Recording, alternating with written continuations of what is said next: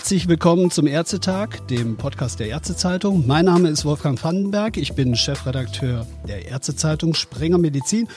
Und heute spreche ich mit Dr. Josef Schuster, dem Präsidenten des Zentralrats der Juden, der in seinem Hauptberuf niedergelassener Internist in Würzburg ist und das immerhin schon seit 1988. Ich grüße Sie ganz herzlich, Dr. Schuster.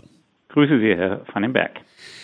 Ja, die Berichterstattung über Covid-19 ist und bleibt natürlich beherrschendes Thema in den Medien. Dabei richtet sich der Fokus immer mehr auf die beiden großen Fragen, nämlich wann werden Lockerungen für Schulen, Kitas und für das öffentliche Leben beschlossen und natürlich die zweite große Frage, und wann gibt es endlich den Impfstoff gegen dieses Virus? Zugegeben, drängende Fragen, auf die am Ende die Politik eine Antwort äh, geben muss. Parallel stellen wir aber auch fest, dass in der medialen Begleitung das eine oder andere Thema auf der Strecke bleibt und eben nicht die ganz große Aufmerksamkeit bekommt.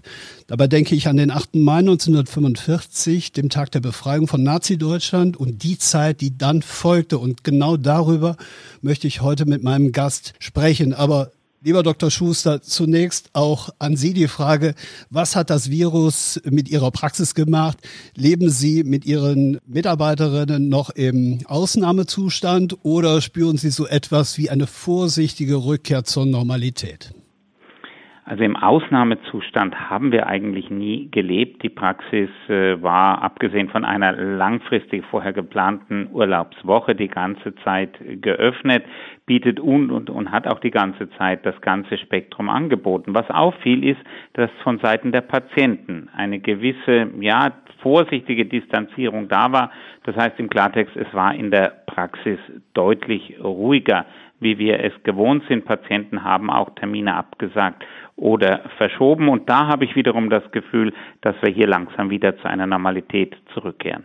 Ja, äh, lieber Dr. Schuster, lassen Sie mich daran gerade anschließen äh, an den Fachinternisten, der sich überwiegend in seiner Praxis mit den Themen Gastroenterologie und Kardiologie beschäftigt, haben vielleicht äh, zu viele äh, Patienten aus Sorge vor Ansteckung mit Covid-19 einen zu großen Bogen um ihre Praxis gemacht. Was raten Sie denen mit Blick auf äh, Vorsorge und insbesondere auch den chronisch Kranken, etwa mit einer Herzinsuffizienz oder mit einem Blutdruck? Das sind ja immerhin Millionen Patienten, die davon betroffen sind. Ich kann die Situation natürlich jetzt nur von, aus der bayerischen Sicht sehen, denn hier gibt es auch unterschiedliche Regelungen in verschiedenen Bundesländern. Hier in Bayern gibt es ja ganz klar die Anweisung und die Situation, dass Patienten mit Verdacht auf Covid-19-Infektionen sich direkt über die 116, 117 melden sollen und nicht ohne vorherige Anrufe in egal welche Praxis kommen sollen. Das halt daran halten sich auch die Patienten. Insoweit ist eine, sehe ich überhaupt keine Gefährdung, eine Arztpraxis, egal welche Arztpraxis, auch derzeit aufzusuchen. Vielmehr habe ich die Sorge, dass durch Nichtaufsuchen von Ärzten, durch Vermeiden von Kontrolluntersuchungen, die sicherlich zu häufig geboten werden, Erkrankungen verschleppt werden äh, und vielleicht dann auch tatsächlich zu spät erkannt werden. Mhm. Lassen Sie uns vielleicht das Thema wechseln. Wenn Sie den aktuell ziemlich hektischen und verrückten Praxisalltag Revue passieren lassen, bleibt da eigentlich noch Zeit für Erinnerung? Ich denke dabei insbesondere an die vielen Veranstaltungen auch rund um den Yom HaShoah, dem jüdischen Gedenktag äh, für Millionen Holocaust-Toten im April, die zum Teil ja, wie wir auch aus den Medien gesehen haben, abgesagt oder nur in kleinster oder kleiner Runde stattfinden konnten eigentlich fast genau umgekehrt. Neben dem Praxisalltag sind Termine jetzt viele Termine entweder abgesagt worden oder virtuell ins Netz, also äh, verlegt worden, also online zur Verfügung gestellt worden und damit fallen Fahrt- und Reisezeiten weg, sodass letztendlich das Ganze vom Zeitphänomen her etwas großzügiger war, als äh, man es sonst hat, wenn man ein bisschen von Termin zu Termin hetzt. Mhm. Blicken wir ein klein wenig in Ihre Vita. Ihr Großvater und Ihr Vater sind äh, 1937 verhaftet äh, und zunächst in den Konzentrationslagern Dachau und Buchenwald inhaftiert worden. Äh, mit der Auflage, Deutschland zu verlassen, sind sie nach Palästina emigriert. Sie selbst sind Jahrgang 54 in Haifa geboren und dann mit den Eltern zwei Jahre nach ihrer Geburt 56 nach Deutschland zurückgekehrt. Haben das ihre Eltern irgendwann einmal ihnen gegenüber begründet? Das war nie in der Familie irgendein Geheimnis. Diese, meine Eltern hatten über, eigentlich primär überhaupt nicht die Überlegung, nach Deutschland äh, zurückzukehren. Mein Vater hatte sich auch äh, beruflich in Israel dann etabliert. Aber mein Großvater, meine Großeltern, äh, die aus Bad Brückenau stammten und dort Grundbesitz hatten, haben sich diesen Grundbesitz nach dem Ende des Dritten Reiches wieder restituieren lassen und mein Großvater hat in den 50er Jahren diesen Grundbesitz von Israel aus verwaltet. Mhm. Wir müssen in die 50er Jahre zurückdenken. Es gab Brief und es gab Telefon. Es gab kein Fax und sogar kein Internet. Das heißt, das war alles ein bisschen kompliziert. Und der Verwalter, den er vor Ort eingesetzt hatte, naja, der hatte auch wohl ganz gut eigene wirtschaftliche Überlegungen. Das war wiederum der Grund, dass meine Großeltern, mein Großvater insbesondere im Alter von über 80 sich entschloss, nach Deutschland zurückzukehren. Dann wiederum meine Eltern sagten, sie können ihre betagten Eltern, Schwiegereltern nicht alleine zurückkehren lassen. Und so kam die Geschichte, dass die Familie wieder nach Deutschland gezogen ist. Das wurde mir gegenüber auch jeweils völlig als unproblematisch so kommuniziert. Ich glaube, dazu muss man sagen, dass Ihre Tradition, ihre Familientradition, das habe ich irgendwo gelesen, bis weit ins 16. Jahrhundert sogar, glaube ich, ins Frankenland zurückführt. Und insofern ja, natürlich, ja. Ja, geht, führt sehr lange, also über 450 Jahre zurück. Man muss es korrekterweise sagen, in den fränkisch-hessischen fränkisch-hessische Grenzgebiet, also von Brückenau nach Hessen. Der Großvater war in Sterbfritz geboren, das sind 20 Kilometer, ja. aber das war dann schon Hessen, also in diesem Bereich. Mhm. Lassen Sie uns einen großen Schritt nach vorne gehen. Sie machen Abitur in Würzburg, studieren Medizin dort, machen Ihren Facharzt und gehen schließlich in die Praxis. Parallel engagieren Sie sich in den jüdischen Verbänden und werden Ende der 90er Jahre zum Vorsitzenden der jüdischen Gemeinde Würzburg gewählt. Ganz in der Tradition des Vaters. Äh, und schließlich im November 2014 wählt man sie an die Spitze des Zentralrats. In diesen vielen Jahren und die, die dann noch folgten, ist ja immer wieder auch über das Thema Erinnerungskultur gesprochen worden. Sind den Worten aus Ihrer Sicht Taten gefolgt? Definitiv ja. Wir stehen heute hier in einer ganz anderen Situation, als wir äh, noch zu Beginn der 90er Jahre standen. Ich denke, das spielt eine entscheidende Rolle mit, dass äh, insbesondere auch von Täterseite, von den Familien der Täterseite her, man nun äh, offener zu dem Thema steht, bereit ist, sich auch mit diesem Thema auseinanderzusetzen. Es ist nicht nur so, dass wir heute kaum, kaum mehr Holocaust-Überlebende haben, aus biologischen Gründen, die gleiche Situation gilt natürlich auch für die Tätergeneration. Mhm. Wenn Sie den Blick auf Ihre eigene Zunft richten, also sprich der Ärzteschaft, ist es der Ärzteschaft gelungen, das Thema in den 75 Jahren nach Ende des Zweiten Weltkrieges aufzuarbeiten? Also hier war es auch so, dass zunächst äh, doch eine ganze Reihe von Jahrzehnten äh, Stillschweigen herrschte. Äh, man sprach nicht drüber, man wollte auch kaum darüber reden, weil auch, und das muss man auch bei der Ärzteschaft so sehen, auch Mandatsträger, auch in der ärztlichen Selbstverwaltung, wenn man da ein bisschen genauer gebohrt hätte, eigene Verwicklungen hätten nicht verbergen können. Die Zeit ändert hier etwas und wir erleben es gerade in den letzten 20 Jahren, äh, dass sowohl von der Ärzteschaft als aber auch von ärztlichen Berufsverbänden bewusst dieses Thema angegangen wird. Ich denke, das ist auch wichtig, denn nur wenn man das auch erfasst, was geschehen ist und wie es geschehen ist, gibt es eine Möglichkeit, so etwas für die Zukunft zu verhindern. In dem Kontext und in Vorbereitung auf unser Gespräch habe ich natürlich noch mal so ein bisschen recherchiert und bin da über so Ereignisse gestolpert wie äh, die Geschichte 2018, wo wir auch von unserer Seite noch mal an das Thema Grafeneck auf der Schwäbischen Alb darüber berichtet haben, wo hier die Landesärztekammer in Baden-Württemberg an diese Untaten mit einer Gedenktafel erinnert hat. Nur zur Erinnerung, dort war also einer von sechs äh, reichsweit ersten Tötungsanstalten im Jahr 1940 auch eröffnet worden, in denen über dann insgesamt, also in dieser, äh, in Grafeneck über 10.000 Leute ums Leben kamen und 70.000 Menschen insgesamt dann, wenn man alle sechs Tötungsanstalten zusammennimmt. Und in diesem Kontext fiel auch der Begriff des Gnadentods. Äh, Ärzte waren da mutmaßlich diejenigen, die Treiber gewesen. Ist da die Institution, die Kammer ihrer Verantwortung gerecht geworden, so spät, nach so vielen Jahren, nach 75 Jahren erst darauf zu reagieren? Ich denke, das hätte tatsächlich viel früher passieren müssen.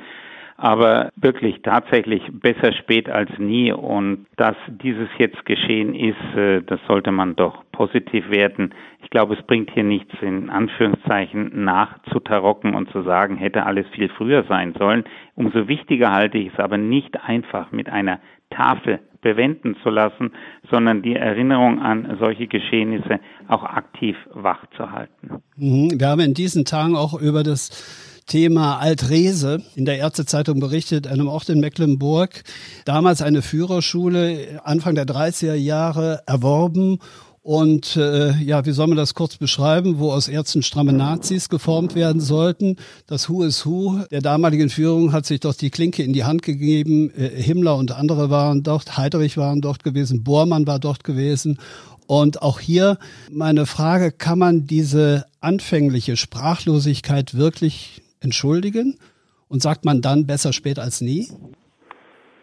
Es bringt einfach nichts, jetzt zu diskutieren, warum wurde jahrzehntelang nichts gemacht. Damit ist tatsächlich heute, glaube ich, keinem geholfen. Erklärungsmuster, warum es so ist, einige habe ich schon angedeutet.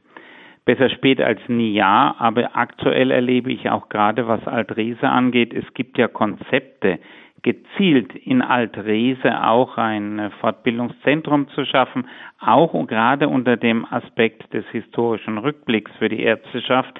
Das gestaltet sich aber, wie ich das die Empfindung habe, ein wenig zäh und da hätte ich ein bisschen mehr Unterstützung auch seitens der Ärztekammern mir erhofft. Sie haben eben davon gesprochen, dass in den letzten 20 Jahren hier von Seiten der Ärzteschaft intensiviert worden sind, die Bemühungen, auch diese Zeit aufzuarbeiten.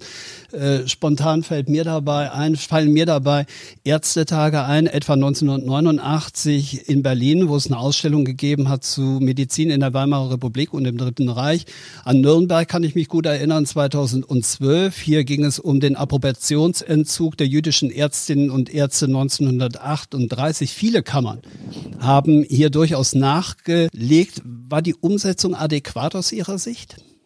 Ich denke, sie war adäquat und insbesondere freue ich mich, dass auch viele der Berufsvereinigungen, ich denke hier an die Chirurgen, ich denke im internistischen Bereich die Kardiologen, um einige zu nennen, auch ihre eigene Geschichte im Nationalsozialismus entsprechend intensiv aufgearbeitet haben, sei es in Buchform, sei es in Ausstellungen. Ja, insbesondere, Sie sprechen es gerade an, die Deutsche Gesellschaft für Innere Medizin hat dazu ja auch eine sehr große Ausstellung im Rahmen des Internistenkongresses 2015 auch veranstaltet, wo dieses Thema aufgegriffen wurde, wer seinerzeit sich wie verantwortlich gemacht hat. Äh, lassen Sie uns vielleicht einen Blick auf heute werfen. Wir sehen eine wachsende Gefahr von rechts gegen Juden. Was würden Sie sagen, ist das schon eine ernsthafte Bedrohung? Für Juden stellt sich die Situation insbesondere in den letzten Monaten ja doch äh, verändert dar. Ich habe insbesondere nach dem Attentat auf die Synagoge in Halle eine deutliche Verunsicherung in der jüdischen Gemeinschaft äh, beobachtet. Die Frage, kann man gefahrlos jüdische Gotteshäuser, eine Synagoge besuchen oder kann man das nicht? Das sind schon Ereignisse, die äh, jüdisches Leben in Deutschland ja nachhaltig beeinflussen, wenn auch hier, das muss man klar sagen, die Politik richtig gehandelt hat, indem sie A-Sicherheitsvorkehrungen an jüdischen Einrichtungen verstärkt hat und äh, damit auch ein entsprechendes Sicherheitsgefühl wieder erzeugen konnte. Herr Dr. Schuster, wie in anderen Schichten der Gesellschaft gibt es auch innerhalb der Ärzteschaft rechte Ströme. Machen die Ihnen Sorgen? Die machen mir Sorgen und ich muss ehrlich sagen, dass es für mich eigentlich unverständlich ist, wenn ich auch aktuell erlebe, dass Ärzte, die ja eigentlich der Menschlichkeit, dem Menschen gegenüber verpflichtet sind, als Mandatsträger auch in Lokalparlamenten kandidieren und dann auch gewählt werden aufgrund äh, ihres Vertrauens, den die Bevölkerung oder Teile der Bevölkerung in sie setzen. Wenn es hier Ärztevertreter gibt, die äh, für die AfD kandidieren, ist mir das unverständlich. Äh, sie sprechen es gerade an, aber sollten Ärzte aus ihrer Standesorganisation heraus die Pflicht haben, gegen nicht nur, will ich sagen, faschistische Tendenzen in unserer Gesellschaft anzugehen, wären sie dann in dieser Hinsicht nicht sogar ein Stück weit auch Aufklärer und Edukatoren gegenüber ihren Patienten? Sie haben es eben selbst angesprochen. Der Hinweis auf die Genfer Deklaration, Zitat, feierlich mein Leben in den Dienst der Menschlichkeit zu stellen, Zitat Ende. Dann antworte ich jetzt mal mit einer Gegenfrage, die, und das Wort Kollege fällt mir dann wirklich schwer in dem Zusammenhang, darum sage ich auch die Ärzte, die sich im Dritten Reich den Nationalsozialisten angedient haben. Und äh, was hier geschehen ist, Stichwort Auschwitz, aber nicht nur Auschwitz, wissen wir alle. Hatten die ein anderes Gedankengut? Hatten die diese hehren Ziele wohl nicht vor Augen?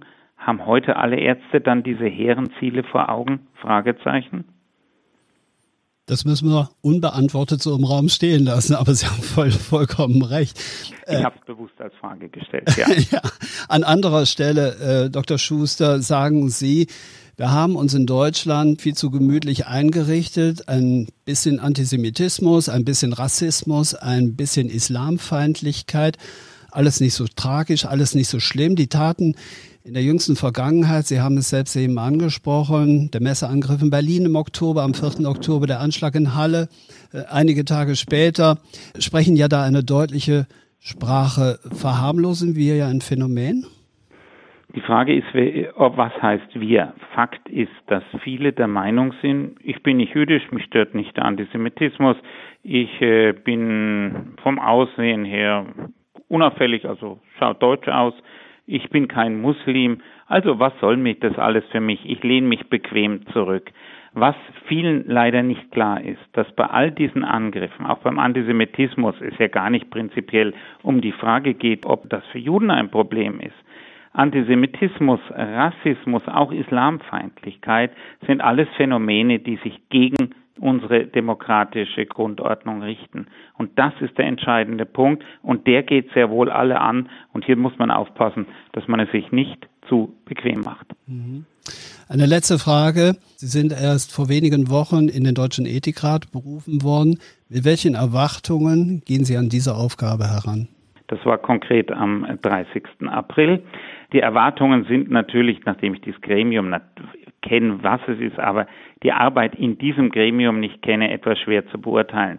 Erfahrungen habe ich durch Tätigkeiten der Zentralen Ethikkommission bei der Bundesärztekammer, in der ich äh, eine ganze Reihe von Jahren Mitglied war. An diese Aufgabe gehe ich heran, einfach mit einerseits äh, medizinischem Sachverstand, aber auch mit Grundsätzen, mit jüdischen ethischen Grundsätzen und das beide zu verbinden und dann vielleicht auch im Ethikrat als langjähriger niedergelassener Mediziner so ein bisschen die Bodenständigkeit vom äh, akademischen Himmel differenziert darzustellen. Ich glaube, das sind ganz äh, wichtige Punkte.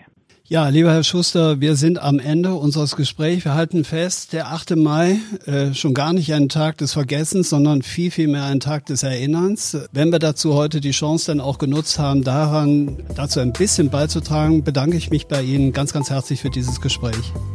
Sehr gerne.